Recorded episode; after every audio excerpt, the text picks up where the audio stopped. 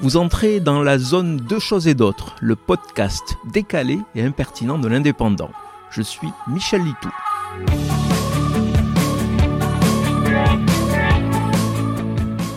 La presse est toujours à la recherche d'informations amusantes pour traiter un jour férié récurrent. Le 1er novembre fait partie de ces fêtes religieuses au cours desquelles le pauvre rédacteur de service ce jour-là ne sait plus quoi écrire. Par chance, il y a toujours des originaux pour lui sauver la mise.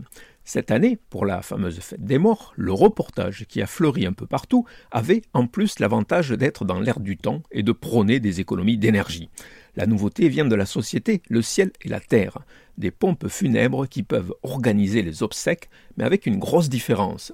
Terminer les corbillards qui roulent au diesel et polluent les vivants, les morts s'en moquent un peu, faut bien l'admettre. Pour son dernier déplacement, le cercueil prend place dans une corbicyclette, véhicule hybride, avec un peu du vélo et beaucoup du corbillard. La société, pour illustrer un film montrant un croque-mort sportif pédalé allègrement, explique que certains jours, il faut pouvoir et savoir prendre son temps. La famille suit le cercueil dans les allées du cimetière, à pied, à bicyclette, en patin à roulette. Le dernier moyen de locomotion n'est certainement pas le meilleur. La tante Gabrielle, 64 ans, mais encore 17 ans dans sa tête, a effectivement voulu rechausser ses vieux patins pour enterrer mémé Gertrude mais les graviers ont freiné sa progression et surtout, un grand écart intempestif l'a propulsé violemment à terre au grand désespoir de son col du fémur. Les autres participants à l'enterrement n'ont pas réussi à éviter l'obstacle provoquant une chute du peloton. Ah là là, on s'en souviendra longtemps des obsèques de mémé Gertrude en corbicyclette. Vous venez d'écouter Deux choses et d'autres. Je suis Michel Litou.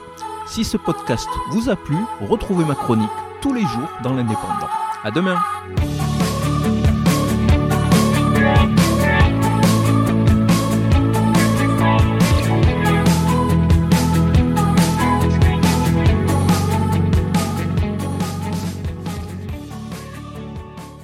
Retrouvez cette émission et toutes nos productions sur Radio Indep et en podcast sur l'indépendant.fr, nos réseaux sociaux et votre plateforme de streaming favorite.